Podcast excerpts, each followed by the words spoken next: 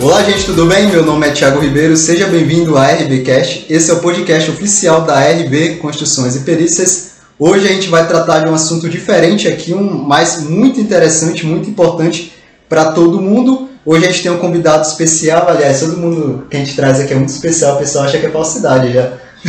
A gente tá, traz tanto convidado especial que daqui a pouco vira o Teleton aqui. Caraca. E é, ele, vai, ele vai se apresentar aqui daqui a pouco, mas vocês já ouviram o Igor, ele vai falar um pouco aqui com vocês.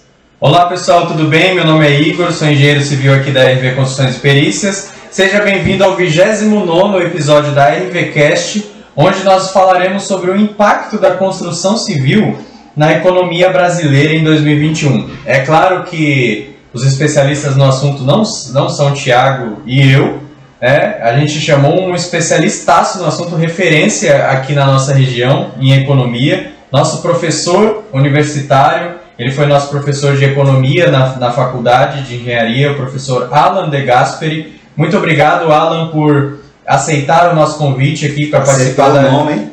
Acertei. Eu fiquei treinando também 10, falei 10 vezes o nome antes sabe, de começar. Sabe o que é interessante? É, hoje, o professor já vai falar, é, a gente queria tratar desse assunto aqui porque é um assunto interessante para a nossa área, só que é um assunto que a gente não sabe. Né? Então, por isso a gente não. Ah, não vou ficar conversando de um assunto que eu não sei. A gente por isso sabe que você. Sim, pô, a gente teve aula com É, ele, a vai gente falar que não sabe. Então, É, eu vou reprovar os dois. Então, professor, fica à vontade para se apresentar aqui. Deixa eu só explicar, né? A gente, a gente sabe, mas é que a gente teve aula com ele em 2017, no primeiro semestre, então é, algumas coisas a gente não lembra, mas a gente sabe. É, então, obrigado, Alan. Pode Sei ser. até o que é o PIB. É, Ai, Sei até o que é Selic. Não é, pessoal, prazer muito grande aqui. Meu nome é Alan De Gasperi, sou professor universitário, sou administrador formado, atuante e mestre em inovação e economia é um dos assuntos que, para mim, é uma paixão. Não é meramente um, uma profissão, não é algo que você tem na cadeira universitária, mas é sim um. Cara, se você não sabe economia na vida, você tem um grande problema. Né? Você é levado pela opinião de outros. É a mesma coisa que se você nunca viu o filme e alguém diz que o filme é ruim. Você cria uma prévia sobre aquilo e você, até descobrir se o filme é ruim ou é bom, você tem que assistir. E economia é um assunto que não é trazido na base da educação brasileira, infelizmente, e a gente cresce como se fosse um assunto chato. E aí você vai ter a experiência de economia mesmo estudada na cadeira da universidade. E aí você já vem com aquilo que é chato. Né? Você está vendo um jornal, chega na economia, tu não entende nada, tu muda de canal. Você está lendo um jornal impresso, aqueles que ainda são saudosistas para isso, chega no setor de economia, tu vira e vai com as palavras cruzadas. Na conversa de mesas, quando toca em economia, o cara é o chato. Então é, é tratado desde sempre como um assunto de tabu. E na verdade não é tudo isso. E é de suma importância para a gente tomar várias decisões, né?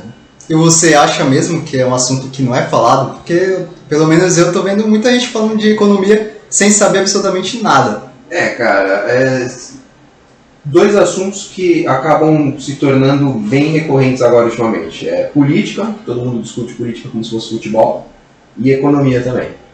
Mas eu vejo que são opiniões, é, como você disse, sem saber o cara tá falando. Então se tornou aí tipo debate de mesa de bar. E aí, putz, tu viu o que o cara fez? Mó errado. Mas você entendeu por que, que o cara fez aquilo? Você foi buscar a, a possibilidade de ter feito de outra maneira? Não, tu viu que foi mal errado e em função dele, ele que se dane. E principalmente jovem, quando vê essa palavra economia, não vê de modo abrangente, mas vê de como a economia, o que que é economia? Ah, é o ato de eu economizar dinheiro, né? Sim. Essa é o, o grande problema, né? As pessoas não entendem o conceito da economia. Acha que é só isso aí que eu, que eu citei. É, entra até em sala de aula falando, putz, essa é a oportunidade para fazer eu pagar meu. A disciplina vai me ensinar a pagar meus cartões de crédito. É, não, não é. Cara. exatamente. Sério que o pessoal pensa isso? Caraca. Vários alunos em, em conversa e viram e falam, pô, professor, eu tô endividado num cartão, e aí a tua aula vai me ajudar a. Falei, não, não tô dando educação financeira para você entender o que, que é prioridade e o que, que não é. É, E ela chegou ali na faculdade, ela já deveria saber disso, né? Já deveria ter ciência disso, educação financeira ali já. Chegar na faculdade, muita gente deveria saber muita coisa. É, é, bom, é bom e não é, porque é, quando a pessoa chega sem saber, também é uma oportunidade de você trazer ela para um novo mundo. Né? Se a gente quiser todo mundo que já soubesse tudo na faculdade, ela não existia. Né? A verdade é essa. Mas a gente espera, a gente espera um, pelo menos um pouquinho mais de noção.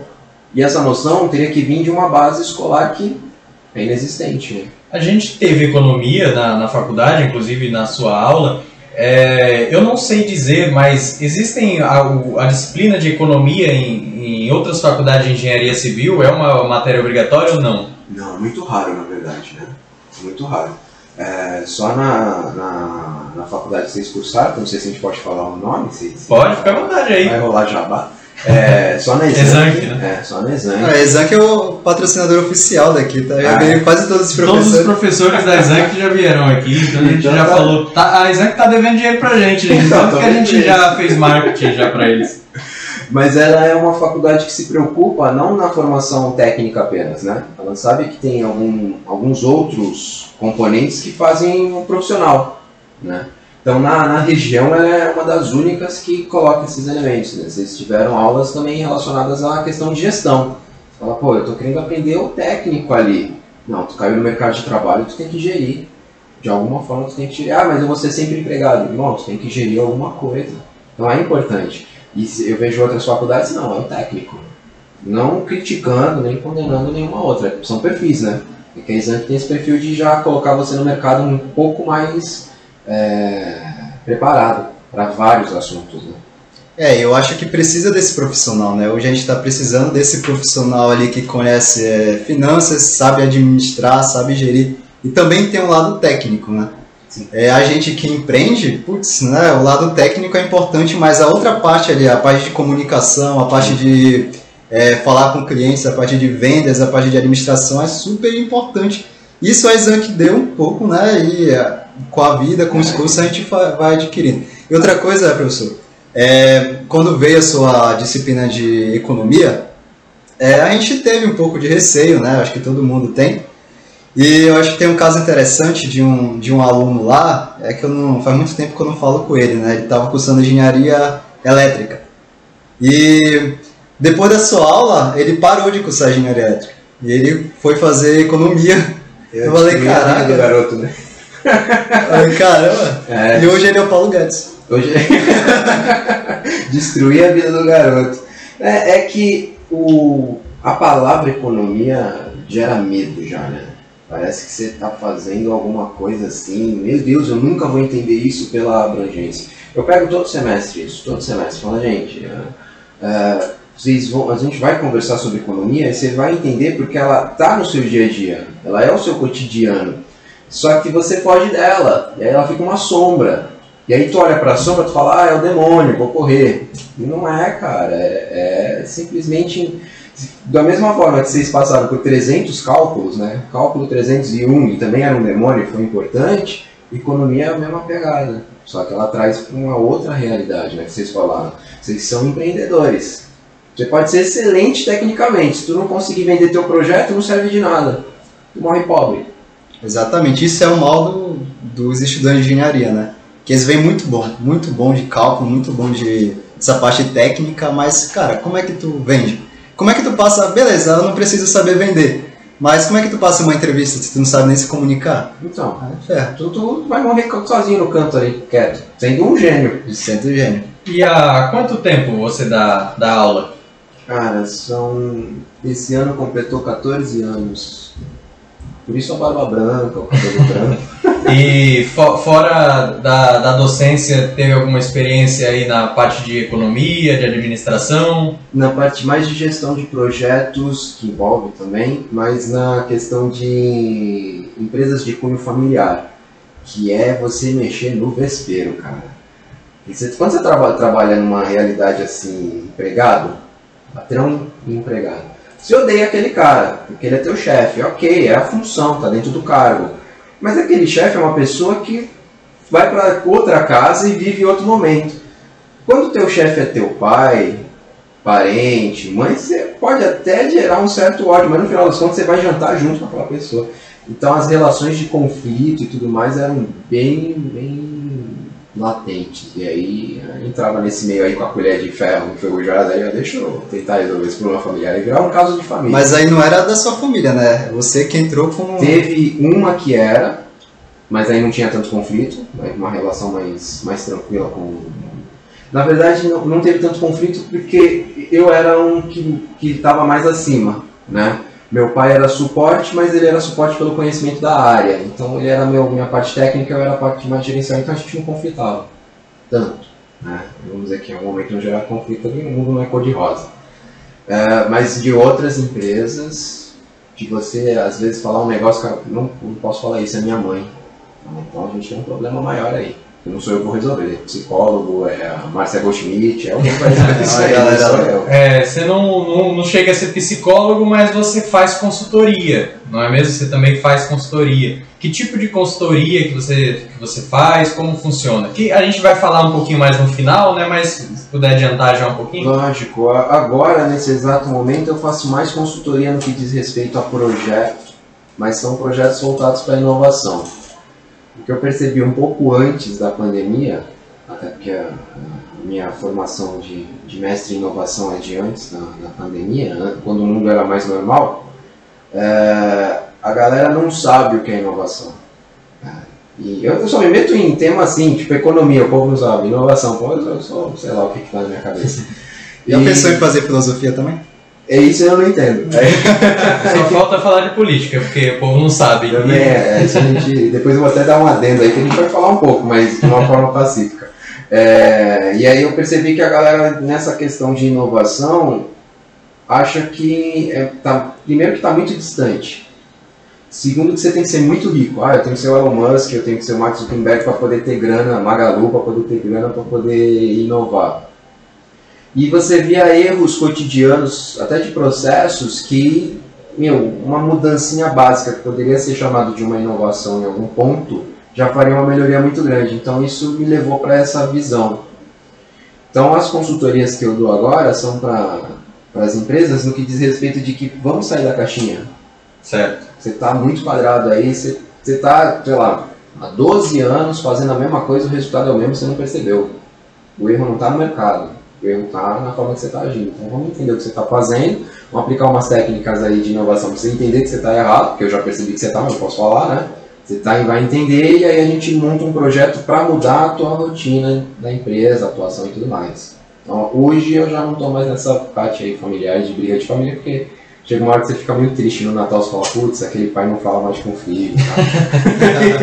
Tá, cortando o peru e me xingando. Caramba, tem Chester na mesma e eu não ganhei o meu décimo terceiro. É, então. mais ou menos isso. E o meu nome na geladeira ali, marcado com X e tudo mais. É, e aí eu fui mais para essa área que a galera até entendeu, né, a pandemia trouxe essa visão de que não posso ficar parado. Não consigo mais ficar parado. Então ajudou em alguns pontos a, a percepção do povo.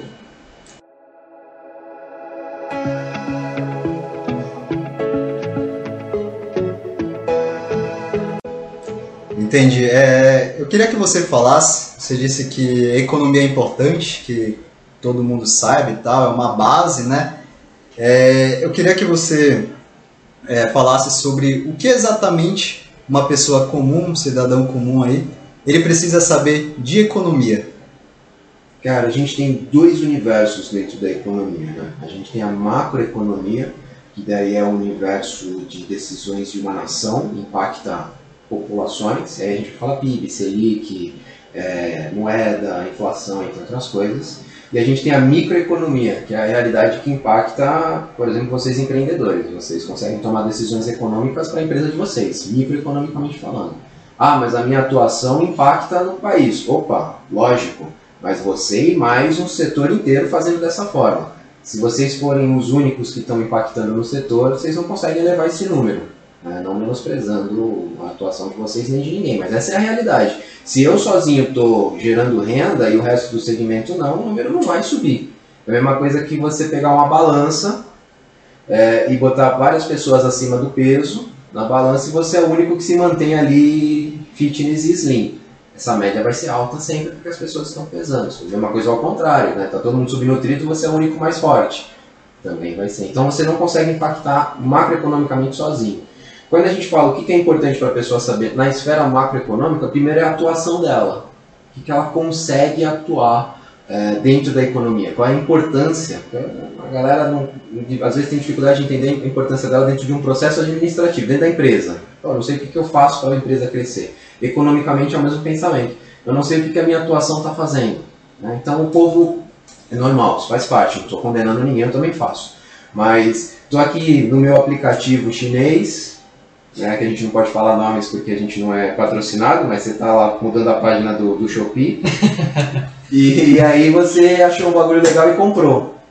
Preço, tal, tudo mais. Só que você não foi ver se o cara era brasileiro. Tem várias empresas brasileiras dentro do Shopee, legal. Mas tem muito chinês, tem muita. E você comprou. Para você foi maravilhoso, economicamente seu bolso respirou, mas para o país é uma produção a menos. Aí você fala, ah, então quer dizer que você só compra de brasileiro? Não, estou falando isso. Tem que existir um equilíbrio. Né? E existem dificuldades para o brasileiro competir com o chinês por diversos motivos. Mas você sabe que naquele instante a sua contribuição já não foi maior. Mas quando você vai num restaurante, tomar um café, aí você está contribuindo economicamente. Quando você deixa de comprar alguma coisa porque está caro, você está contribuindo economicamente. É isso que eu sinto a maior falta no povo brasileiro. Ah, a carne está 50 reais. Você compra xingando o açougueiro. Fala, maldito, capitalista, desgraçado, tá aqui meus 50 reais, dá esse pedaço de carne. Acho que o açougueiro está chorando porque xingou ele. Pegou 50 mangos, botou no bolso e continua. Amanhã a carne está quanto? 50 mangos de novo. Se a galera olhasse o preço e falar, putz, está caro, acho que é melhor a gente partir para um outro consumo, uma outra proteína, alguma coisa assim. A tendência natural com o tempo é que esse preço venha a, a diminuir, porque ele sentiu o baque da demanda. Por que, que a gente não consegue segurar tanta demanda de várias coisas? Porque tem galera que faz mas faz revoltada, sabe? Ah, maldito, vou lá e vou pagar isso. O dinheiro não vem amaldiçoado, até, pode até vir, né? Mas você vê, ele não vem assim, ah, esse aqui é xingado, não vou usar. Não, vai usar do mesmo jeito. Então essa é a percepção. E, e isso falta. Você vê, a, se a gente for comparar com. É lógico que agora a economia argentina não é o melhor exemplo, né? Mas a postura do argentino em governos anteriores era ficou caro X coisa, a galera vai pra rua protestar e não vai comprar. Eles eram muito mais unidos nessa questão. E o brasileiro sempre. Você sempre encontrou uma senhorinha de elite. Ah, eu estou comprando essa carne pro meu cachorro. Ela não queria dizer que, né? Mas ela quer continuar consumindo. Eu falo senhorinha de elite, mas não é preconceito não, só exemplos mais corriqueiros. E aí nisso você vê que está segurando, cara, não, não desenvolve. Não consegue. Você, você, não... você pode fazer o teu protesto, Thiago. Eu e o Igor a gente não faz. É dois contra um, tu perdeu. Mas é, é muito difícil a gente é, mudar assim de comprar alguma determinada mercadoria, por exemplo, feijão. Putz, todo mundo. Como é? Eu vou mudar o feijão para quê? Também nem conheço, mas a carne também. Beleza, eu vou comer frango, mas vai ficar ali, ó. Sim. Né? Carne, frango, peixe, sei lá. Não, não tem como eu mudar radicalmente. É, radicalmente mesmo também não é resposta. Né? Qualquer mudança radical, a gente tem que na economia encontrar sempre o. Parece meio é, mestre Miyagi, o caminho do meio, mas é, essa é a forma. Você não pode ser extremista. Né? Porque também, se você deixar de comprar tudo, você vai falir aquilo, vai perder emprego, a galera vai ser demitida, menos renda. Se você comprar demais aquilo, aquilo nunca vai abaixar, você está meio que segmentando uma classe muito alta, a classe de menor é, acesso financeiro não vai ter aquele consumo. Então a gente tem que tentar encontrar o meio.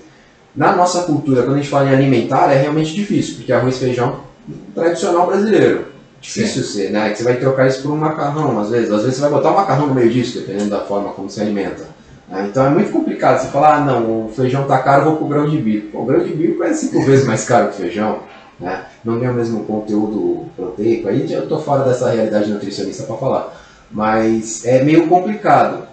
O que deveria ocorrer em alguns casos, talvez, é, e que eu vejo bastante também, é aquele desespero do consumo.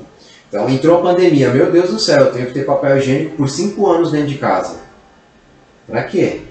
A galera ia lá no mercado e começou a ter baixa de papel higiênico. Fala, mano, desculpa, mas papel higiênico é um fim do processo. Se tu não tiver comida, não tem uso do papel higiênico. Né? Não querendo ser chulo aqui no podcast de vocês, mas você só vai usar o papel depois de ter comido. e a galera foi loucamente fazer estoque de papel higiênico. Não, se eu quero morrer, eu quero morrer limpinho, pelo menos, né? Não sei. É, seco, mas tá. Olha, morreu fino, mas limpinho. É, e, e, você, esse consumo assim gigante de um determinado produto, imagina, tu é produtor de papel higiênico, né? tu tem uma fazenda de papel higiênico. Chegou um momento que o produto de você ficou mais, o teu produto ficou mais importante da face ali do, da cesta básica, vamos colocar da higiene pessoal. A lei de oferta vai fazer com que você queira ganhar mais no momento que você está vendendo mais caro. Todo mundo quer o meu produto, eu vou vender a dois reais? Tá louco? Não, é 15. Ah, mas aí você está diminuindo a quantidade de pessoas que vão querer. Mas vai ter doido que vai pagar 15. E é para esse doido que eu quero vender muito. Porque não está tendo acesso aí. Não vou pensar nisso, né? Essa é a desigualdade em alguns pontos onde a galera às vezes critica a economia, que ah, cria desigualdades. É um sistema natural isso. Não é, ah, capitalista selvagem maldito. Não. É um sistema natural. Né? E diante de tudo isso, eu vejo essa mesma senhorinha aí que reclamou, que xingou o açougueiro, é, falando. Ah, a Essa carne senhorinha tá, sou eu, mano.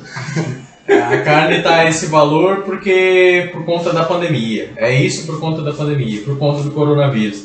E eu, eu queria que você falasse é, realmente quais foram os impactos da pandemia na economia brasileira. A gente sabe que é, não foi, não, não causou tanto estrago, né? Eu queria saber realmente quais foram esses impactos, os, os impactos de preferências bons e os ruins. É que o, o Brasil, veja assim, o Brasil já é bem ferrado, né?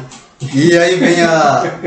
Aí vem a pandemia, putz, É, a, a, e conseguiu piorar isso. é, a realidade do. E a pergunta é, teve impacto bom? Eu perguntei quais foram os impactos bons e ruins. Teve impacto bom para econo a economia? O papel higiênico eu sei que teve. É, vou dizer que pra quem já era rico viu muito dinheiro, viu?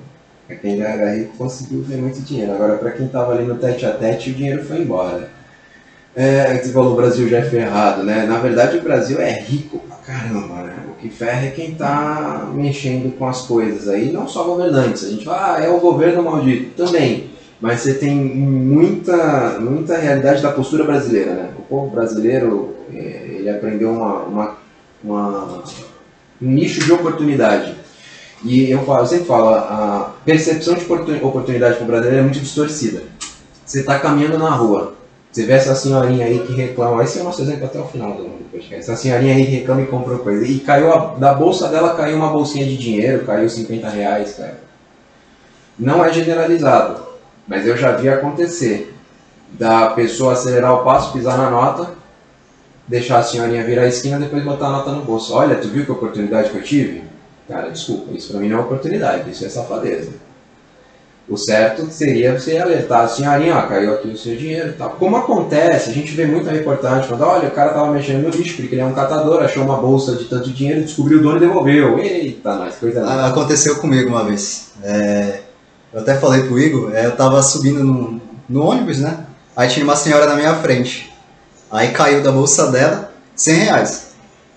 Aí, putz, ela tá na minha frente, eu peguei e devolvi pra ela, né? Sim. Aí ela começou a orar lá, eu falei, É, então, mas é, Será que você, um dia antes, disse pra mim que não tinha 100 reais e você apareceu com 100 reais lá? Que, que, que- qual foi o... é que quando você ajuda uma pessoa, Deus dá em dobro.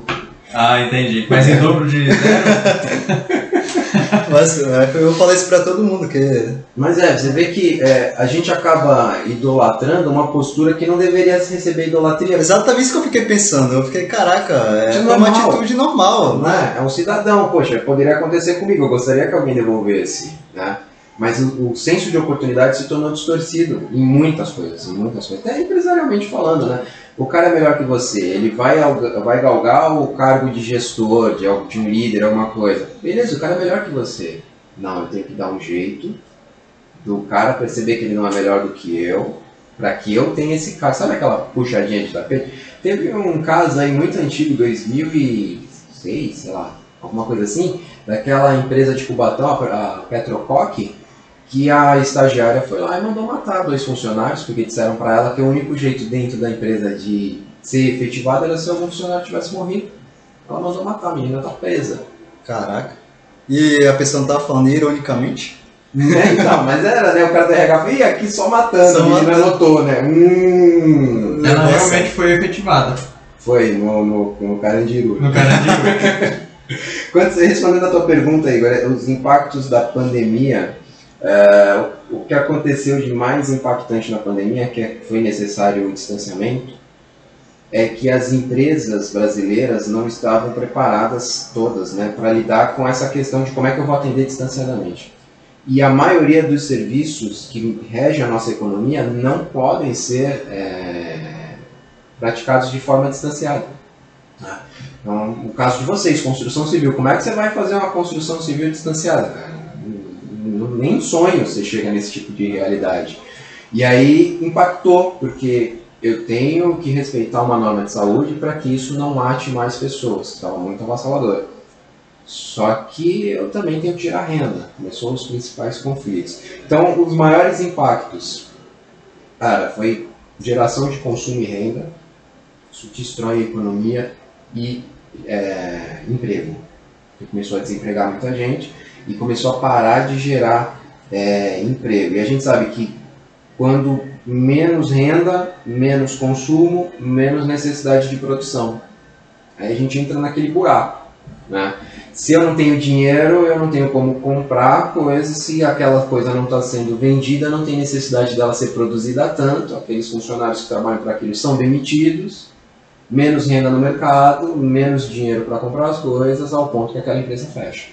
Então, a pandemia trouxe na economia brasileira o fechamento de diversas empresas, de diversos segmentos. Porque a galera começou a entrar em estado de sobrevivência, tirando papel higiênico aí, que foi classificado de subimportância. Né? Na pirâmide de Maslow, ele se tornou o ponto mais alto. Né? É, a galera começou a ficar, bom, então eu acho que, eu não sei se amanhã eu vou ter emprego, eu tenho que segurar um pouco para as coisas mais básicas. Se você vê o maior crescimento foi de serviço de delivery de restaurante. Agora, cafezinho com pão de queijo, tu tá em casa de boa. Fala, vou pegar o Zé Delivery, outra empresa que tá devendo jabá pra gente, e vou tomar uma cerveja em casa. Pô, entrega, beleza. Agora eu não vou ligar para um cafezinho e falar, pô, me traz aí um expresso e um pão de queijo.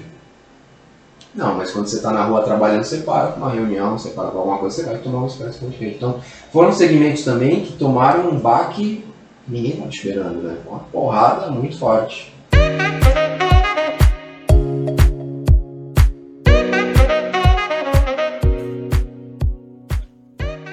Bom, mas é, tiveram, é, assim como tiveram empresas fechando, né? Gente, como você falou, existiram muitas empresas que fecharam. Existiram empresas que abriram também, que se aproveitaram de alguma forma e conseguiram se reinventar, criar algo novo nessa pandemia? Cara, por incrível que pareça, uh, surgiu um unicórnio brasileiro. Né? Unicórnio é quando uma empresa alcança o capital de um bilhão, ou aporte de um bilhão. De dólares, né? Não é um bilhão de, de reais. E nesse período da pandemia surgiu o unicórnio brasileiro, eu não vou lembrar o nome da empresa agora de, de imediato, mas ela é voltada para melhoria da percepção de trabalho e controle do burnout, que é quando o cara está estressadão, né, e está a ponto de, de enlouquecer, adoecer. Nossa, eu tô ouvindo falar muito de burnout esses últimos, esses últimos dias. É porque o que aconteceu? Pensei até que era uma nova variante. né? Tô com burnout, foi pego pelo mosquito da dengue. É, o, o que aconteceu? Quando você não estava em home office, aqueles que puderam fazer home office, você tinha, assim, de forma clara na sua cabeça e no seu ambiente de lar, né, que aquele momento dentro de casa era um momento de lazer, você não está mais trabalhando.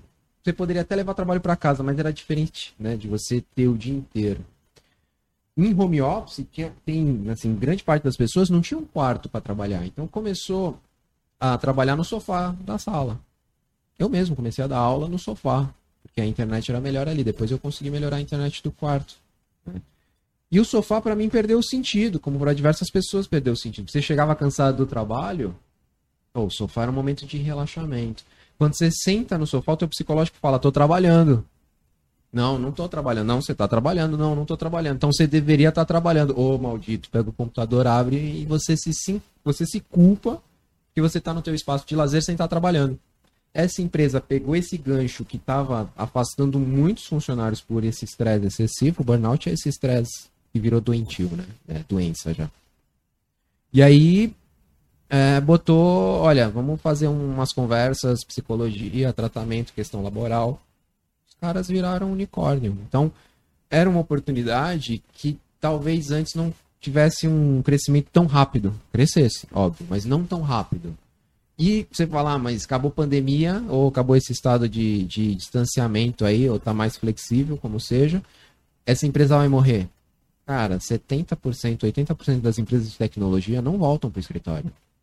Funcionário vai continuar home office, vai continuar olhando para o sofá como se fosse local de trabalho, vai precisar desse suporte aí. E essa empresa deu um boom gigantesco brasileira. Eu deveria ter pensado nisso antes. e você. E com isso, com tudo isso, vamos, vamos colocar no lugar da Maju da previsão do tempo aqui. Vamos ser uma Maju. É, com tudo isso que aconteceu, sua previsão, né? Para daqui a pouco, para o próximo ano, o ano que está chegando agora. Qual é a, a previsão dessa economia para o Brasil? É boa ou é ruim? Vem coisa boa por aí ou, ou não? Ou péssima? É, ou vai estagnar, ou vai continuar a mesma. Paradinho, né? É, é, é que esse ano que vem é um ano complicado, muito complicado, né? Eu acho que esse ano, já estou respondendo. é que esse ano de fato é complicado. Bora ver mais futuramente, cinco anos para frente. Que vai ter Copa, vai ter. Vai não ter aqui eleição. no Brasil, né? Mas vai ter eleição. Nossa, vai ter curso da RV Construções vai ter e curso da RV. ah, esse aqui vai mover. É um, um, um, um Isso aí vai levar uns 10% do PIB do Brasil. é importante isso que você tocou, Thiago. Ano que vem realmente é um ano que tende a ser turbulento. É, a Copa é um evento que a gente fica feliz pelos outros ganhando, porque o Brasil não ganha mais nada na Copa. Mas aí, eu, opinião de quem não sabe nada de futebol. é, é porque a gente começa a entrar em ano eleitoral e ano eleitoral da, da presidência. É, quando a gente fala de economia, automaticamente a gente tem que falar um pouco de política, né? Eu quero deixar claro aqui, já aproveito que não sou nem lado A, nem lado B, nem lado C, nem, nem lado D. É, a gente tem que falar do que acontece nesse exato momento e se em algum governo aconteceu melhor, que sirva de referência. Se aconteceu pior, também que sirva de referência. Só que esse ano de, de 22 a gente vai é, aumentar aquela chatice da briga que foi de 18, né? Quando você parou de falar com o teu familiar porque ele queria votar no e tu queria votar no outro. Foi a melhor desculpa para sair de grupo do WhatsApp, já deixo aqui a dica. 2022 já começa saindo. Vou anotar aqui, a dica é muito importante, é. muito legal. Sair de 200 grupos Então, a pandemia trouxe 300, você já pega e fala, olha, já começa 2022 lá para abril soltando uma coisa de política espera a galera pegar fogo e sai do grupo. Utilize isso para sua saúde mental. É, e aí você vai ter essa questão que começa a ser aquecida aí um pouco antes do meio do ano, as questões políticas, né? E os conflitos, debates, opiniões, a gente, eu, na, minha, na minha percepção, a gente vai ter novamente uma, uma polarização muito grande, é lado A contra lado B, independente de quem é melhor ou pior mas a opinião vai estar acima disso. Que nem eu falei no começo, né? Política começou a ser decidida como futebol. Então ninguém quer saber se o gol foi contra, se o gol foi ilegal, se o gol foi de mão, se estava impedido, que importa que é gol. Né? E aí isso vai vir muito latente. E essas questões que envolvem política, elas mexem com a economia do país, porque isso, quanto mais é, dividida é a nação, na sua opinião política, mais instável é. E a economia brasileira não é feita só com o que a gente rende daqui, a gente precisa de aportes internacionais, dinheiro que vem de fora. Ou seja, em formato de multinacional, ou seja, investimento direto, que é quando o país vem e fala, ó, toma aí Brasil, tantos milhões para você desenvolver aí tal coisa. Eu sou bom, hein? Eu sou bonito. Não, eu quero que você desenvolva nisso porque eu vou consumir, né? De alguma forma eu vou consumir isso. E essa, essa briga, essa instabilidade faz com que a galera fale, eu acho que o Brasil não é mais um local seguro para que eu esteja ali botando meu dinheiro. Né? Imagina que você tem aí um amigo e esse amigo é meio assim desleixado, despreocupado. Você vê que ele não tem comprometimento com algumas questões básicas da vida. Ele te pede 100 reais. Foi os 100 reais aí que o Thiago pegou da. Gentilmente recebeu da. Tô achando que esse amigo sou eu. você, o amigo 100 reais sou ele. É, você, você fica meio com receio de emprestar esse dinheiro para ele, porque você não sabe se você vai ter de volta né? Porque o cara, como é que o cara vai te devolver 100 reais? Você sabe como é que ele vai gastar, isso é certeza. O que tem para gastar, em questões para gastar, você sabe que ele tem. Agora, para te devolver, você não sabe. E aí o, o, povo tá vendo o Brasil dessa forma. Por que, que eu vou botar dinheiro, né? Os outros países vendo. Por que, que eu vou botar o dinheiro no Brasil se eu não sei como é que ele vai me pagar, como, né? É, Pode ser que ele vire para mim e fale, não, eu tenho questões pessoais mais importantes para resolver aqui, ó, meu país, eu tô eleitoralmente aqui debatendo, então depois eu te pago. Mas eu quero o meu investimento de volta, né? Foi caridade. E aí a previsão que a gente tem do PIB, é, inicialmente, até pelo próprio Banco Central, não é o Alan que está falando, é o Banco Central, é, é uma quedinha. É uma quedinha. Esperava-se aí um, um- pelo menos uns dois pontos percentuais para cima, agora já se vê com um ponto. Especialistas que fazem a consultoria para o Banco Central fazer o relatório Focus já dizem de meio. 0,51, 0,50. Mas pensando nisso, essas questões eleitorais que podem gerar uma perturbação na economia. Não que, ah, caramba, o povo não vai ter condição de, de crescer, desenvolver, vai estar ruim para eu fazer um negócio. Não, pode ser que não. Pode ser que você sinta um aquecimento no seu setor. Mas macroeconomicamente falando, vai ter uma queda por falta desses investimentos, dessa entrada de dinheiro, o povo ficando muito preocupado com essa briga eleitoral. Que pé vai dar isso? A galera já espera que não seja muito pacífico, que seja meio a pé de guerra. Isso acontece em outros países também ou é só no Brasil?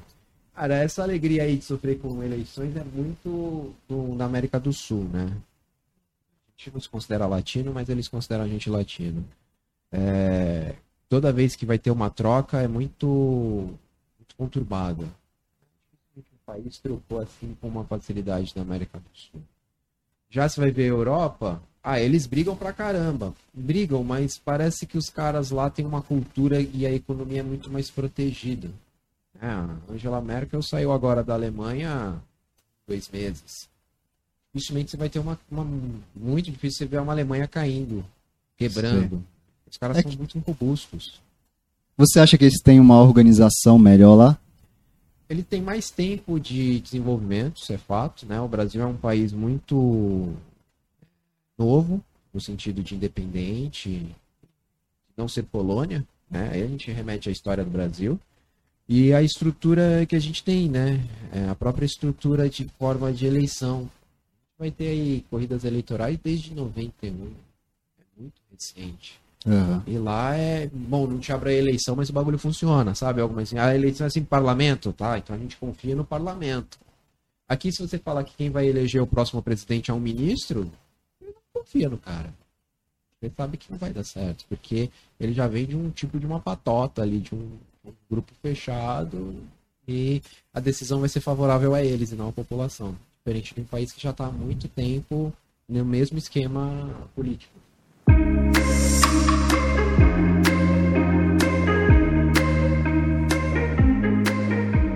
É, é, eu vejo mais que o, pessoal ali da, da panelinha eles querem ganhar, seja qual for o lado, e dane-se o Brasil. Não, vamos ali, vamos brigar, vamos ver o que, quem vai ganhar aqui, economia. Não, dane-se depois. É as emendas, né? Me dá o dinheiro para eu poder aprovar o teu projeto. É, exatamente, eles não estão de fato ligando para a população, né? Mas é um sistema, Thiago, Porque isso que você falou, é, que impacta a economia, todo mundo sabe. Eles sabem, né? Lógico. É óbvio, mas mesmo assim, quem liga pra isso? Vocês não ligam pra isso. Então, é, eu tô chorando pela economia brasileira no meu iate em Cancún. Cara, é triste pra caramba.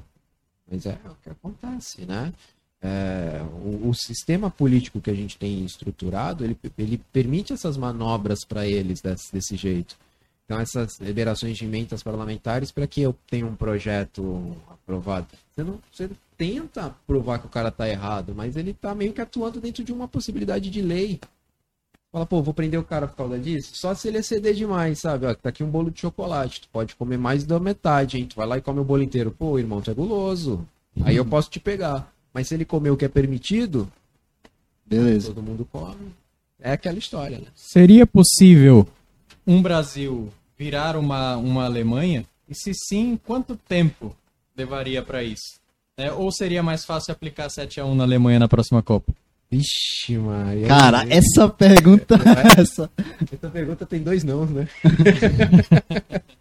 é, cara, se a gente parar pra pensar que o plano real, que é o plano que estruturou a economia brasileira lá em 90, que a gente estava destruído depois da ditadura, economicamente falando, é, ele é baseado no plano alemão de reestrutura pós Primeira Guerra, praticamente a gente seguiu os passos da receita de bolo do- dos alemães. Eles saíram da Primeira Guerra destruído, tiveram uma reestrutura, você fala, pô, você tá falando de Hitler. Caramba, seu, né, pessoa maldita. Não, esquece as maldades que ele fez. Olha a- gestão de Hitler nesse sentido. O cara era um gênio nesse ponto de vista. Ele era doente para outras questões. Não estou dizendo as atrocidades, tirando as atrocidades que ele fez, mas a ponto de vista gerencial dele, para reerguer a Alemanha, foram essenciais. É lógico que ele tinha um objetivo, reerguer para voltar para a guerra. Mas era da, da questão doentia dele. Mas o, o que ele fez para reestruturar a Alemanha após a Primeira Guerra, para se preparar para a Segunda, é o que o Brasil fez para o Plano Real, basicamente. Na época lá do, do Collor tinha sofrido impeachment, então era o Itamar e o, e o ministro era o Fernando Henrique Cardoso, que depois virou presidente. É, essa reestruturação que pega o Brasil com 400, 500% de inflação e traz ele para menos de 40, que é uma inflação absurda na nossa realidade, mas na época uma redução monstruosa, é baseado na Alemanha. Então você pega e fala, é possível que o Brasil alcance um- uma economia alemã? A gente tem muita questão cultural, né? Brasileiro tem uma percepção diferente para muita coisa que o alemão Educação. é, a educação da base alemã é muito boa. E a forma como eles são criados é diferente. É, é rígido, né? O alemão é- tem uma rigidez muito grande. Não estou nem questionando a questão de liberdade de expressão, não é nem isso. Mas a forma como eles têm, claro, essas questões aí, políticas, econômicas. Então, não digo que a gente se tornasse uma Alemanha, mas se a gente começasse a fomentar de base melhorias educacionais, ah, pô, o cara é professor, só fala de educação. É é a resposta de longo prazo que você alcança em curto prazo. E se você começar a melhorar a forma como é feita a educação, como é, é valorizado os docentes da área de base, né? não estou nem falando de universidade, estou falando dos professores de ensino fundamental, médio, fundamental 1 e 2, que agora o Dória é, anunciou aumento para eles, mas pô, ano que vem é ano eleitoral, parece que os caras só se coça quando precisa de É. voto, né? Faz você me dá um cartão de Natal quando eu tenho que te dar um, um alô de volta, porque antes disso tu esquece que eu existo. Durante três anos eu tô mofando, no último ano tu lembra de mim, algo mais ou menos nessa percepção.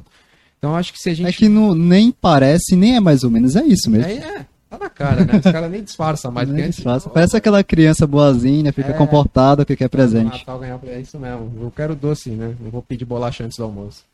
É, e, e eu acho que é, é nesse ponto que a percepção do brasileiro mudaria.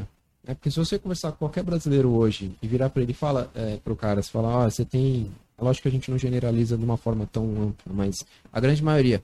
Você tem a oportunidade de sair da condição que você tá e você vai ganhar um salário de 50 mil por mês se você se filiar a algum político, alguma coisa assim e tal, não sei o que. E aí tu vai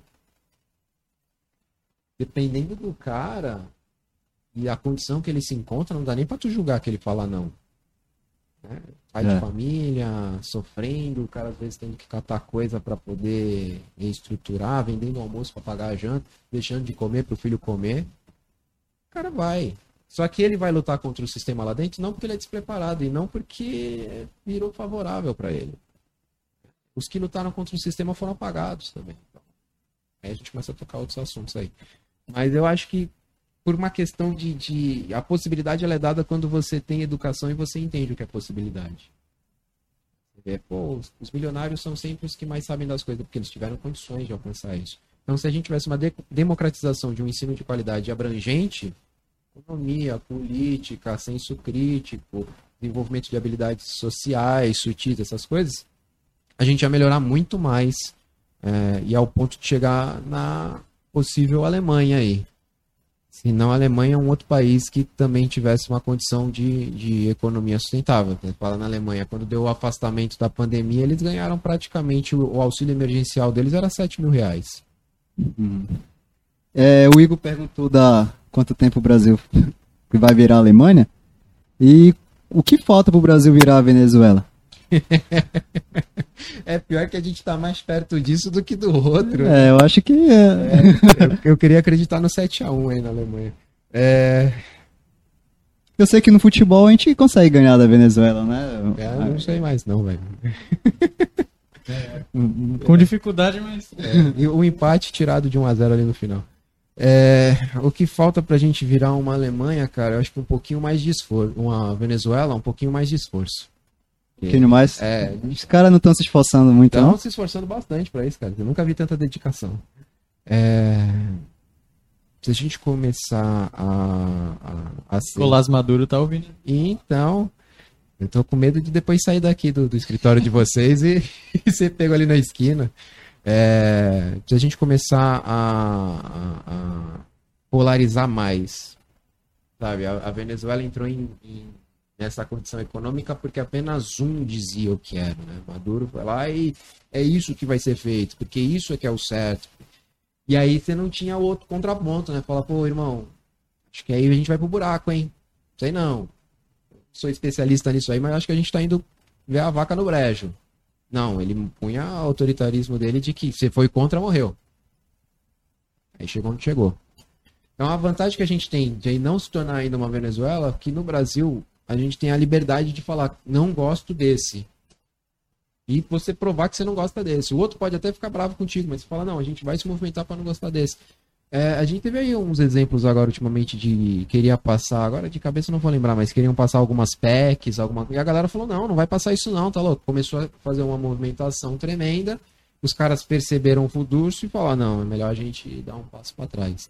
Então essa movimentação popular, às vezes levada na massa, que seja, mas quando ela tem um, alguma coisa no sentido de que está defendendo um direito brasileiro, a gente consegue não virar uma Venezuela. Quando isso murchar, aí pode, pode aprender a falar espanhol aí, porque vai dividir fronteira com os caras em mais coisas. É que é complicado, né? É, o cara ele não quer que seja aprovado determinada coisa porque não é interesse dele. Sim. E aí fica isso. Não, não quero isso porque não é meu interesse, eu também não quero isso porque não é meu interesse. É briga, né? Briga de, de Então, escola. beleza, tem isso aí, essas divergências, né? Mas é interesse deles, não da população, né? Sim. Mas eu entendi o que você falou.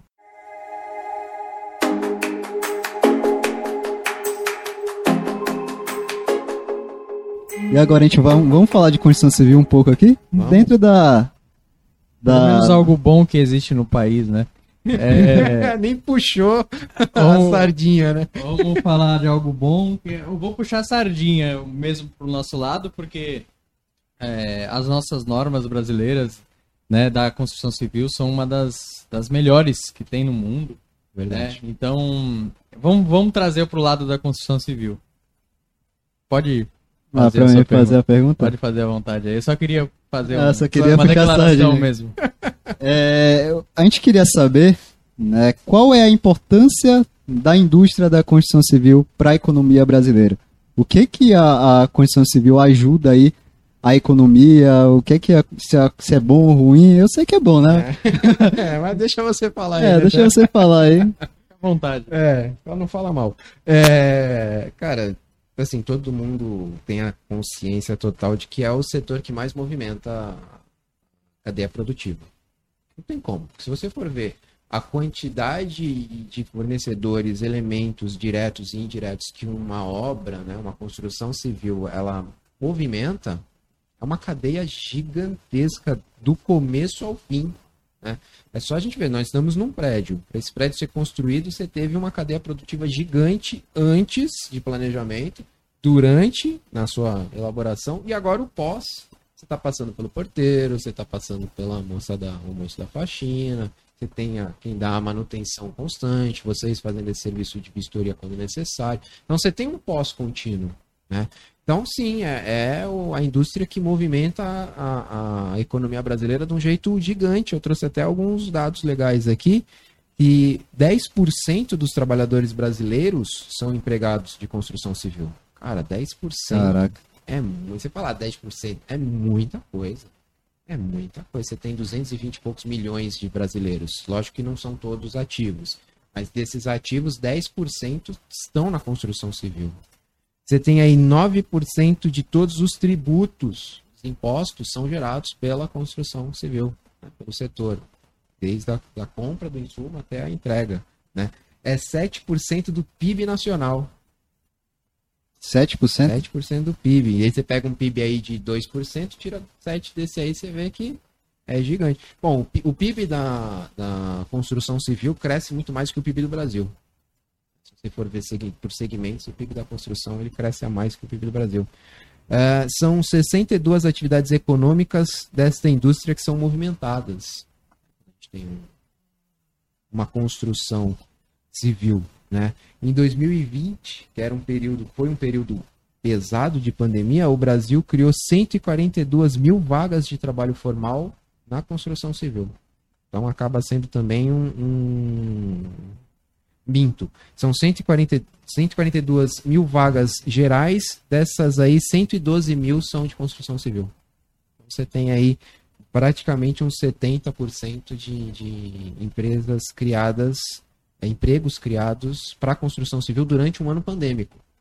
Aí você fala, pô, mas aí é porque o serviço não podia criar tanto. Podia, dependendo do serviço que a gente está falando. A construção civil não, não parou. Lá no né? começo, é, você falou que quem tinha muito dinheiro ficou de boa, até ganhou mais. E a galera mais pobre sofreu muito na pandemia. Então, você falou, com essas informações aí, você falou que a construção civil ela gerou muito emprego. E essa- esses empregos são mais pra galera que não tem muita educação, a galera assim mais baixa renda. Então a gente consegue ver a importância né, da construção civil, porque justamente ela pegou a galera que tá mais desfa- desfavorecida. Né, eu acho, putz, importante pra caramba isso. Eu acho que por isso que ela deve ter ajudado, ajudou muito aí nesse tempo. É, se você parar pra pensar, dentro da construção, você tem todos os níveis, né? Você tem desde os formados, como vocês, que estão encabeçando os projetos, e você tem a mão de obra que não teve a oportunidade da classificação, que é tão importante quanto. Você pode Sim, fazer o projeto que você quiser e não tem o cara para executar, vai morrer no papel. Né? Então, ela é um dos setores da economia que consegue ter essa abrangência. Né? Você vai falar de um setor de estratégia, você não vai conseguir pegar o cara que não tem formação, educação, que não teve oportunidade. Vai falar de um setor de comida. Tá, beleza, mas às vezes você não tem um cara, tantos caras formados no setor de comida. Você vai ter um chefe de gastronomia numa escala de restaurantes, uma cadeia de restaurantes. Então você vê que ela consegue movimentar as duas pontas, né? Por isso que ela faz tanto impacto na economia. Porque ela não, não, não é segregadora, né? Ela vai agregando, na verdade. Ela leva todo mundo, né? Isso é interessante, não tem. E permite crescer, né? Preconceito. Você tem um, um cara que começou como auxiliar, ele depois ganha a função, ele pode juntar um pouco de dinheiro, fazer uma faculdade, se torna engenheiro, e você vê que o cara vai galgando, né? Ele vai alcançando. Meu pai trabalhou muitos anos na construção civil, e aí ele foi nessa escala até chegar ao ponto de finalizar a carreira dele como mestre de obra, porque ele não queria fazer nenhuma engenharia, mas ele fez toda essa escada aí e ele pôde alcançar isso, se dedicando, estudando, tal, não sei o que, ele alcançou esse patamar que para ele foi satisfatório. Mas é em algumas empresas ou em alguns segmentos você não tem isso. Você fala, putz, nascer auxiliar vai morrer auxiliar. Eu acho interessante que, mesmo com a pandemia, o setor da construção civil cresceu o número de, de financiamentos imobiliários, mesmo na pandemia. Né? Então, para ver como, como realmente é, é, é importante. Né? E como ela é tão importante assim para a economia do Brasil, como que ela poderia mudar o, ce- o cenário econômico do Brasil? Tem como resgatar, tem como chegar na construção civil e falar assim, ó, melhora a nossa situação aí porque tá difícil. Tem como ela poderia mudar esse cenário econômico aí do nosso país?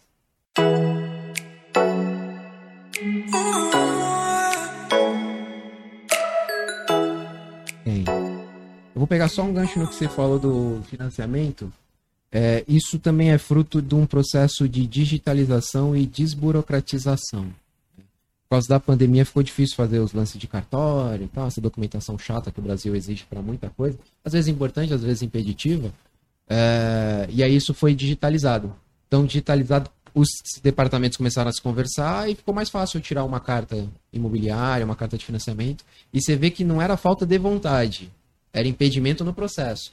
Quando você para de impedir o processo, o bagulho aumenta. Você fala, hum, então não é que a galera não queria. É que eu até quero, mas, pô, não tô entendendo nada do que eu tenho que fazer. Eu vou lá no, no- com a moça, ela fala, tá faltando tal documento. Eu arranjo tal documento, volto lá na moça, tá faltando outro documento. Exatamente. A terceira vez você fala, vai pro inferno, você e teus documentos, não vou fazer mais nada. Quando isso tá facilitado, você fala, agora eu vou. Então foi um, um processo que aconteceu. Agora, o que, que poderia ocorrer para que a construção civil salvasse mais aí a nossa condição? É, é o bendito do fomento, né? É olhar para a construção civil e falar, beleza, não vamos trabalhar só com a construção civil privada, só com as construtoras e incorporadoras que já fazem a função dela. Vamos trabalhar com a construção civil pública do jeito que vai favorecer a população. Não é? Porque quando você fala, ah, vai construir um teatro municipal ali. Ih, caramba, vai valer cinco vezes do que ele é, né? O custo. Você sabe que os caras aproveitam para superfaturar aqui, para desviar ali. Um projeto de dois anos dura sete, por aí vai. Esse é o problema. Quando você com, com planeja, estrutura e fala, olha, a obra pública vai cumprir a função dela da forma correta, que seria uma, como se fosse uma incorporadora, uma, uma construtora particular, você vai ter mais desenvolvimento, porque além do funcionário privado, você vai ter um funcionário atuando para o setor público. A, o governo não vai abrir uma empresa de construção civil, ela vai abrir licitação. Então, vocês podem concorrer a uma licitação e trabalhar também para o governo. Né, então você percebe que a sua possibilidade de ganho também aumenta, porque o governo sempre constantemente deveria estar ali fazendo uma obra, uma melhoria, alguma Faz, mas faz mais para fingir que está fazendo do que para fazer o desenvolvimento mesmo. Então eu acredito que além do fomento e a facilitação para particular, para privada, né, de alguma forma em questão tributária, em fiscal, também eles enxergarem que a participação pública na construção civil é importante desde que não seja um ninho de, de roubalheira, né? Então o governo, de certa forma, ele consegue incentivar essa melhoria. Sim. O governo incentiva qualquer setor, desde que ele queira. É lógico que não vou falar para você que ele vai parar de cobrar imposto. Não pode, ele tem que sobreviver com imposto. Mas ele consegue te dar alguns benefícios. Quando as, as concessionárias e montadoras estavam indo embora, ele foi lá e falou: ó, vou dar um jeitinho aqui. Não vai embora, não, filho. Fica aqui com a gente. Por que, que os outros não conseguem? Então o incentivo seria colocar mais dinheiro para que aconteça mais obras. É, Obra pública e privada. A premissa básica, Thiago, dinheiro traz dinheiro, cara. Sim. Isso é fato. Você quer ter dinheiro, tenha dinheiro. Ah, mas é meio óbvio, né? Porque eu vou contar. Não, é porque você quer aumentar o teu dinheiro, você tem que ter dinheiro. Até porque vocês montaram uma empresa. Vocês podem ter montado uma empresa com capital bem baixo. E aí vocês vão caminhando. Se foi com 100 reais que ele achou, né? a primeira investidora anjo foi a senhorinha do ônibus. Se vocês tivessem um alcance a um capital mais elevado, a empresa de vocês estava alcançando níveis maiores, né? Então o dinheiro traz o dinheiro. Se você quer crescer, você tem que injetar. Não tem como. Eu não consigo é. ter um lugar que eu só tiro. Ah, serve só para eu tirar dinheiro. Isso vai durar pouco. Em algum momento ele vai morrer. É, isso é interessante. Eu vi uma frase esses dias, eu não lembro de quem foi, que é: Você ganha dinheiro gastando. Eu achei, tipo, caraca, legal. Porque a gente tem aquele pensamento de poupar, poupar, poupar, é mas, cara, é, é importante, mas acho que se você pegar aquele dinheiro e investir em alguma coisa ali, você pode ganhar muito mais. É, mas é, é a básica, né? Imagina assim, vamos para um, um pouco fora da realidade aqui da conversa, mas que é fácil a gente, entender. É, você vende sorvete. E aí você tem uma maquininha de sorvete. Aquela maquininha tem uma capacidade produtiva de 50 sorvetes por dia. Se você vender 50 sorvetes por dia, você alcançou o máximo de ganho que você teria naquele dia. Você quer ganhar mais? Vamos para a segunda maquininha, Sim. que vale o investimento. Agora você faz 100 por dia. Se você vender 100, você tem o dobro de ganho, mas para isso você teve que investir. Então não adianta você pegar a tua maquininha de sorvete e falar, putz, só faço 100, queria ganhar mais. E não sei como. Você está no teu máximo capacidade produtiva, não tem como. Exatamente.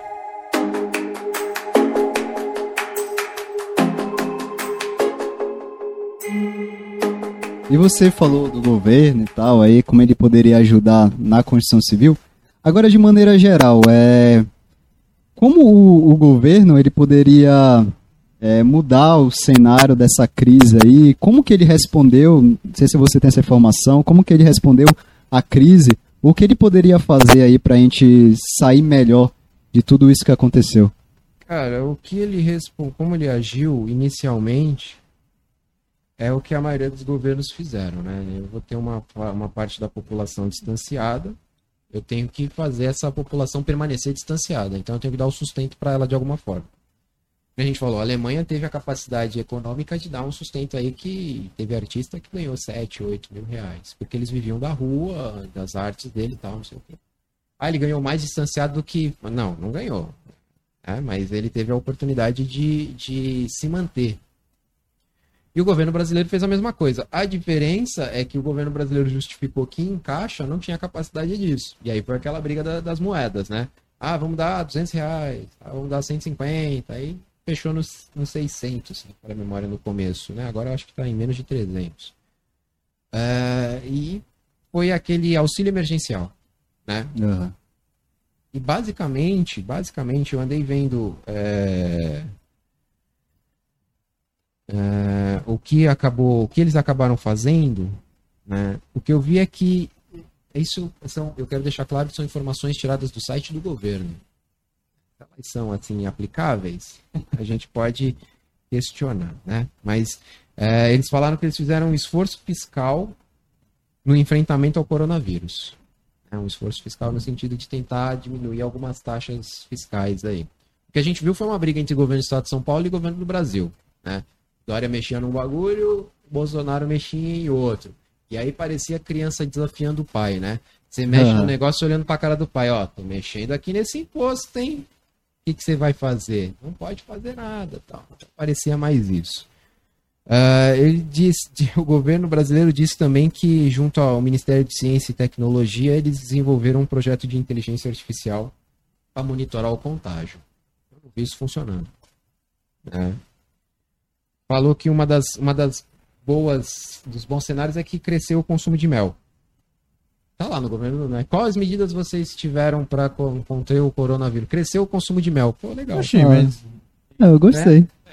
Bom, bom. Amazonas gostou disso. Eu acho que foi, é, foi, foi, eu acho que parece aqueles alunos que respondem na prova para encher linguiça. É, é mais ou menos isso. É, como é que você faz isso? Ah, sorrindo. É isso, né? É, tipo isso. É... Ficou docinho o governo. Não é? Então, mas tá lá, cara, tá, tá, no, tá no site do governo. Quais são as medidas? O crescimento do consumo de mel. Você fomentou alguém a comer mais mel?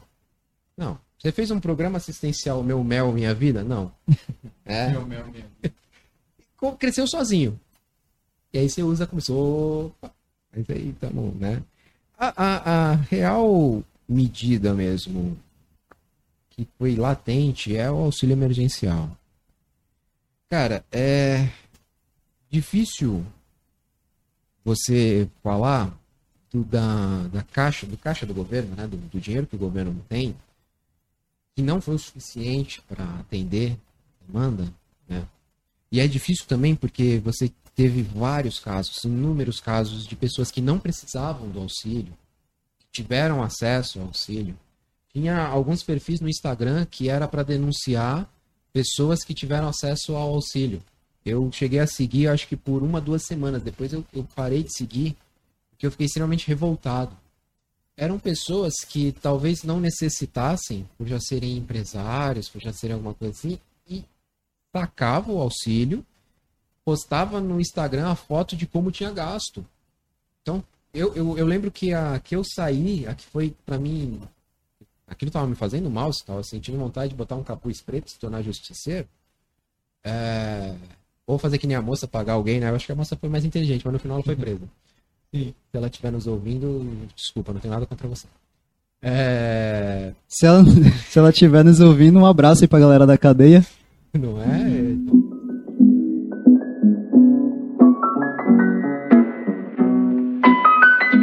Você você, ele, ele, essa pessoa gastou 600 reais em acho que duas ou três garrafas de bebida importada.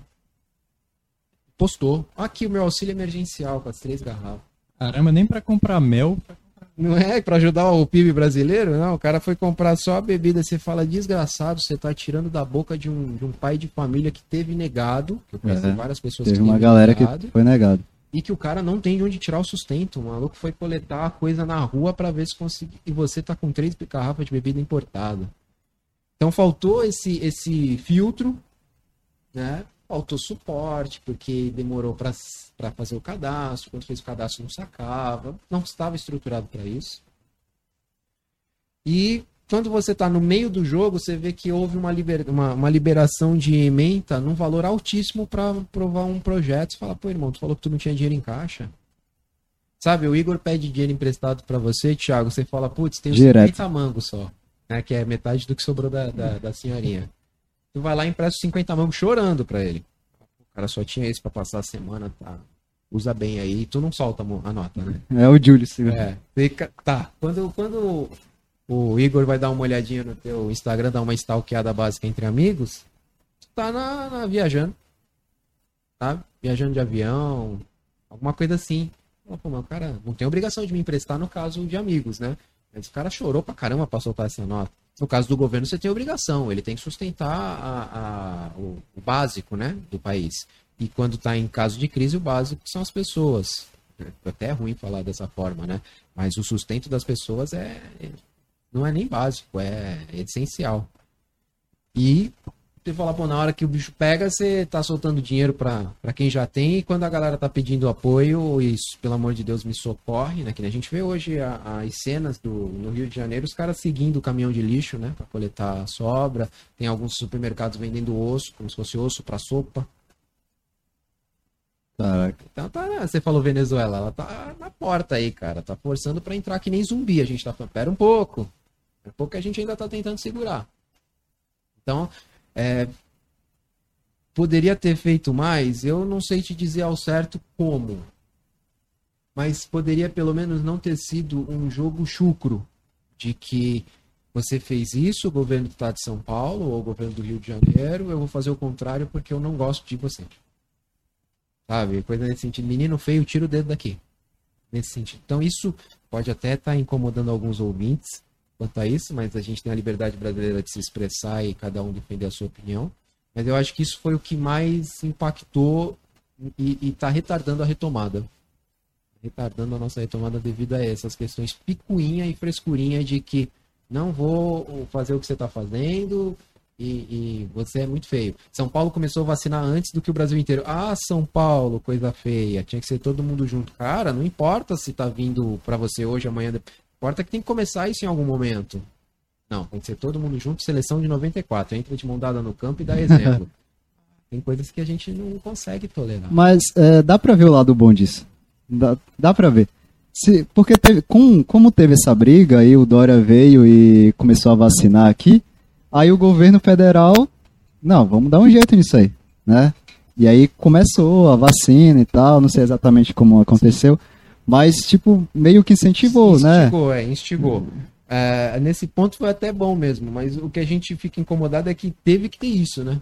Teve que ter um governo falando, não, não vou esperar ninguém não, já tenho aqui, vou começar. Aí o outro fala, ah, filha da mãe, temos que ir atrás disso, sabe? É, é muito latente a desavença entre o- a União e os, e os estados. Né? A União tem que dar suporte para os estados poderem alcançar a gente aqui no município. E não gerar uma briga, eu sou mais forte que você, então eu vou impedir você de atuar, sabe? Deveria ser algo no sentido de que, não, vamos todo mundo realmente combater, vai distanciar. Pra você ver, o distanciamento na Inglaterra foi feito porque a principal universidade de Londres fez um estudo e provou para o governo que se é, naquele instante afastasse um pouco, ia conter melhor a questão de mortes. O que, que o governo fez na hora, o parlamento? Cara, distancia, todo mundo em casa. Tá aqui o auxílio e fica até a gente tiver estudos que provem o contrário. O que, que o governo brasileiro fez? Falou que o professor é vagabundo porque não queria voltar pro trabalho. Aí eu fico em silêncio, né? É até, é, é até engraçado porque esses professores que tiveram que se virar, eu nós professores, né? Tiveram que se virar aí na, na pandemia. Eu não, só queria ficar em casa de, de cueca dando aula na frente da webcam. Eu sou vagabundo. Falando de PIB. Foco no PIB. Beleza. O governo brasileiro me deu muita matéria pra essas aulas aí, viu? É, tinha Eu- bastante coisa pra falar. Tinha, tinha as aulas rendia, viu? Que uma semana pra outra você fala, ah, gente, vocês viram que aconteceu isso? Não, então vamos embora lá. Porque ele dava pauta, viu? Esse governo deu pauta. É, também pros humoristas, né? Os humoristas que amam o governo, pra, que tem muita, demanda muita piada, né?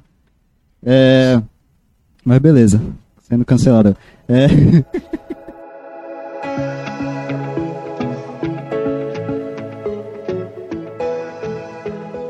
Além do, do setor da construção civil e tal, qual é outro setor, outro setor no Brasil que é muito importante também? Cara, a gente vai ter no Brasil o que é chamado de setor terciário, Setor terciário é o setor de turismo, serviços, esse setor mais, mais final, né? O primário seria a base de construção, o secundário seria mais da, manufatura e o terciário é a parte de serviço. E aí você vai ter uh, muito forte. Então, do mesmo jeito que sozinho a indústria segura a, a construção civil, a indústria da construção civil segura a economia, o PIB, você vai ter o coletivo do serviço segurando. Então, mais de 75% do nosso PIB começa a ser direcionado pelo serviço. Aí você fala, cara, que absurdo! Como isso? Porque é fato. Imagina assim, um pai de família, uma mãe de família, perdeu o emprego seletista, carteira assinada. Tem que sustentar a sua família. O que, que ela vai fazer? Vou abrir uma indústria química.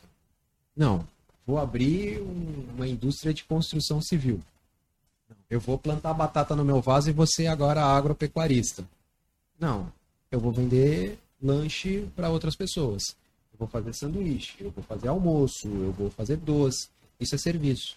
Então é o setor que mais cresce no Brasil porque é o de rápida resposta. Se você perdeu o emprego hoje, amanhã você está querendo fazer marmita para vender. Sim.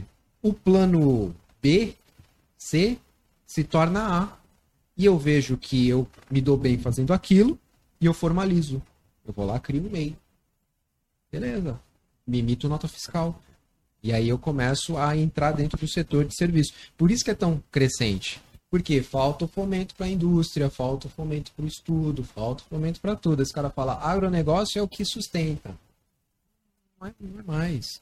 Ah, é uma grande fatia? É uma grande fatia. Agro é tech, agro é pop, agro é tudo. É o que a Globo diz, né? Mas nem do jeito que deveria ser. Então, existe um grande investimento muito voltado para o agro, questão de exportação. Só que a gente exporta o nosso produto mais barato, que é o commodity, né?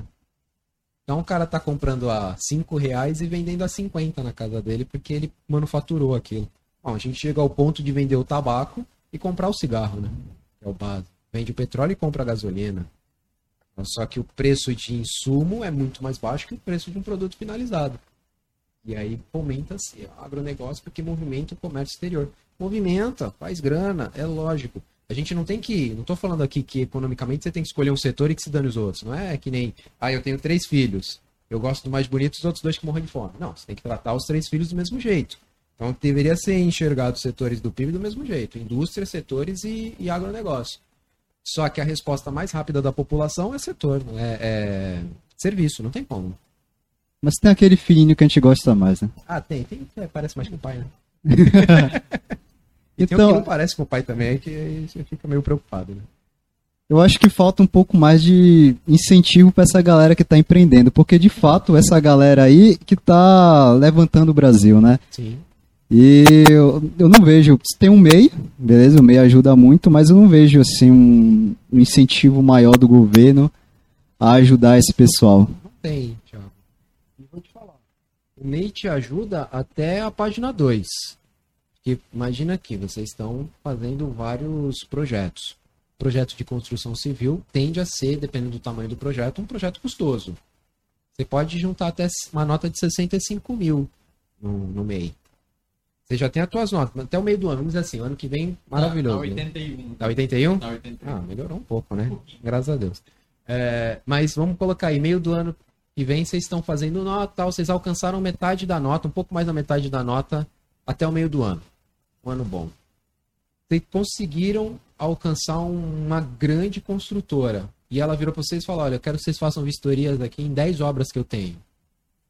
Se você cobrar aí que seja 10 mil em cada dessas obras, o mês já não te cabe mais. Já, já, já foi. Já era. E tu vai dizer não para esse trabalho? Dizer não para esse trabalho. Tu vai ter que virar outra categoria. Tu não é mais meio. Aí tu começa a coletar imposto diferenciado, tem que ter contador, tem que ter uma porrada de coisa que já não te compensa. Porque você teve um tiro grande e pode ser que depois você não tenha mais. E aí você retorna para o MEI.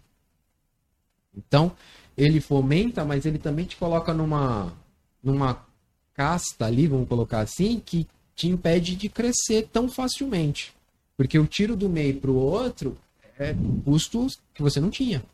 Sim. né? Hoje você paga 60 reais por mês para ter o CNPJ e só. Dependendo da nota que você emite, é isenta né, de cobrança de imposto. ISS e o escambau.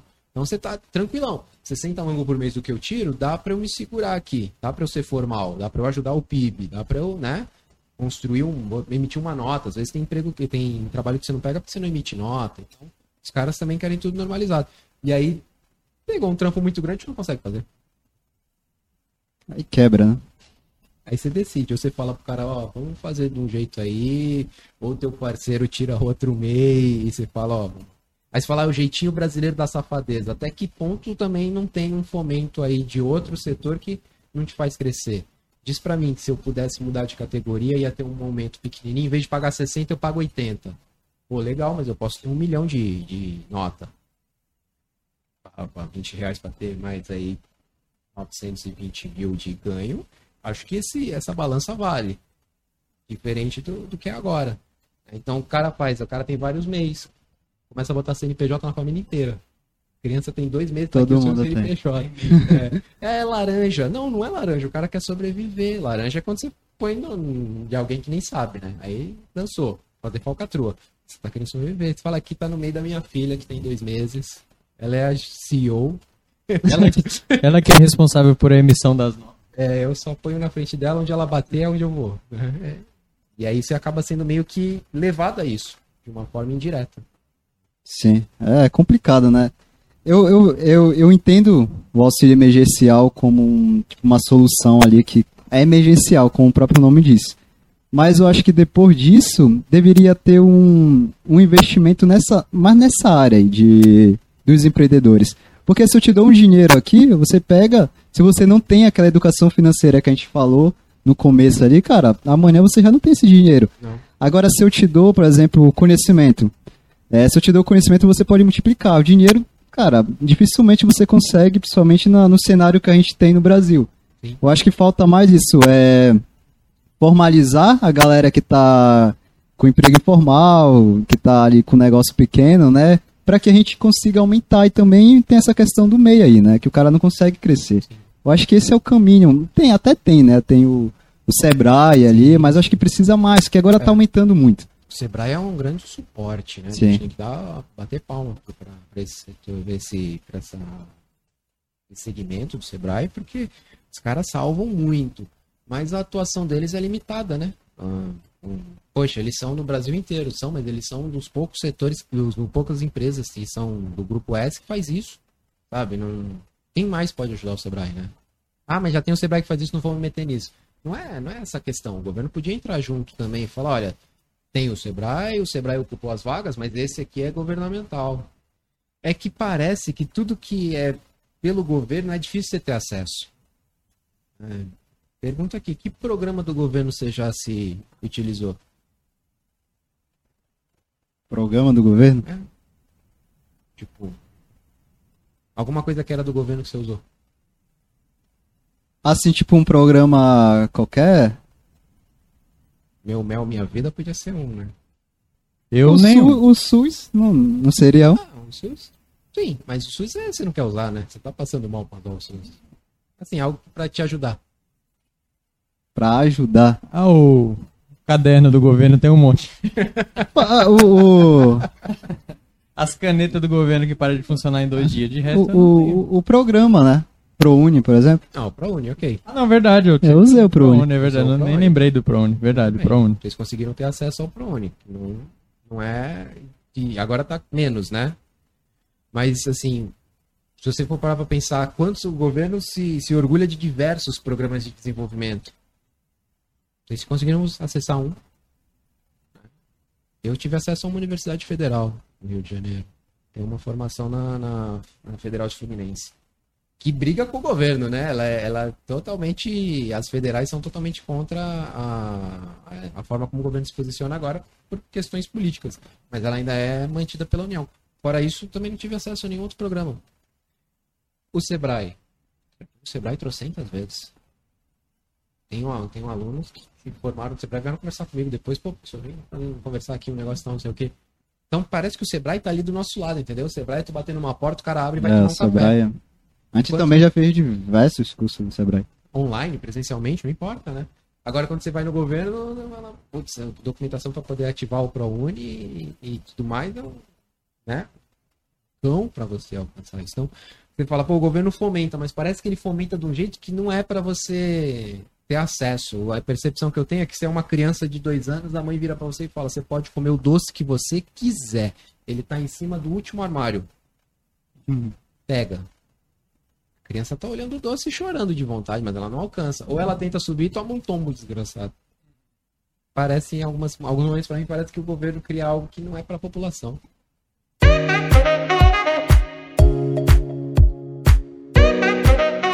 É, a gente eu, eu fiz uma pesquisa aí eu, lá num tem um site lá que aparece o imposto do que foi arreca- arrecadado e tal e tava 2 trilhões, né, só de 2021. E aí eu fico me perguntando, caraca, é muito dinheiro. É. E pra onde vai Ixi. essa grana aí? Você pegar uma nota do. Você vai comer um pão de queijo com café. Agora é obrigado no estado de São Paulo na nota dizer quanto foi de imposto. Se você pegar o quanto foi de imposto, o valor final e o quanto de insumo que o cara ganhou, é, que ele gastou, na verdade, o dono do estabelecimento que você tomou o café não ganhou nada. Então você fala, bom, esse imposto não foi pro, pro dono do estabelecimento, esse imposto foi pro governo. A ideia do- da, da manutenção de um governo com imposto é que ele distribua para os setores que ele é obrigado a manter: saúde, educação, segurança, habitação e tudo mais. Na realidade brasileira, não vai, né? Não vai. Diz que vai, mas não vai. Então, ah, vai, mas vai de 10 trilhões, vai um. Para dividir em 5. Então, você tem um, um gasoduto aí que dá um desvio nesse, nesses impostos muito, muito grande dentro da realidade brasileira. E isso ninguém investiga. Por quê? Porque está mexendo no doce. Tá mexendo no mel. Então, você é político, ele é político. O Igor se faz do impostômetro aí. Você vai investigar ele? Se você vai receber também, não. né? Complicado. É. Então, eu o Brasil também tem uma dívida grande ali, né? Também tem isso. Interna tem, tem uma dívida muito Tem uma dívida muito grande.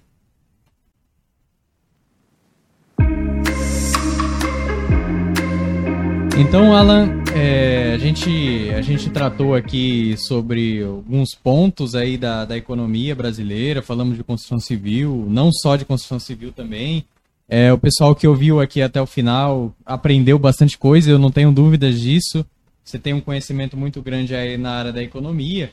É, e antes de encerrar, eu queria que você falasse novamente é, os seus trabalhos, é, a pessoa precisando de uma, de uma consultoria, como ela faz para te, pra te encontrar, né?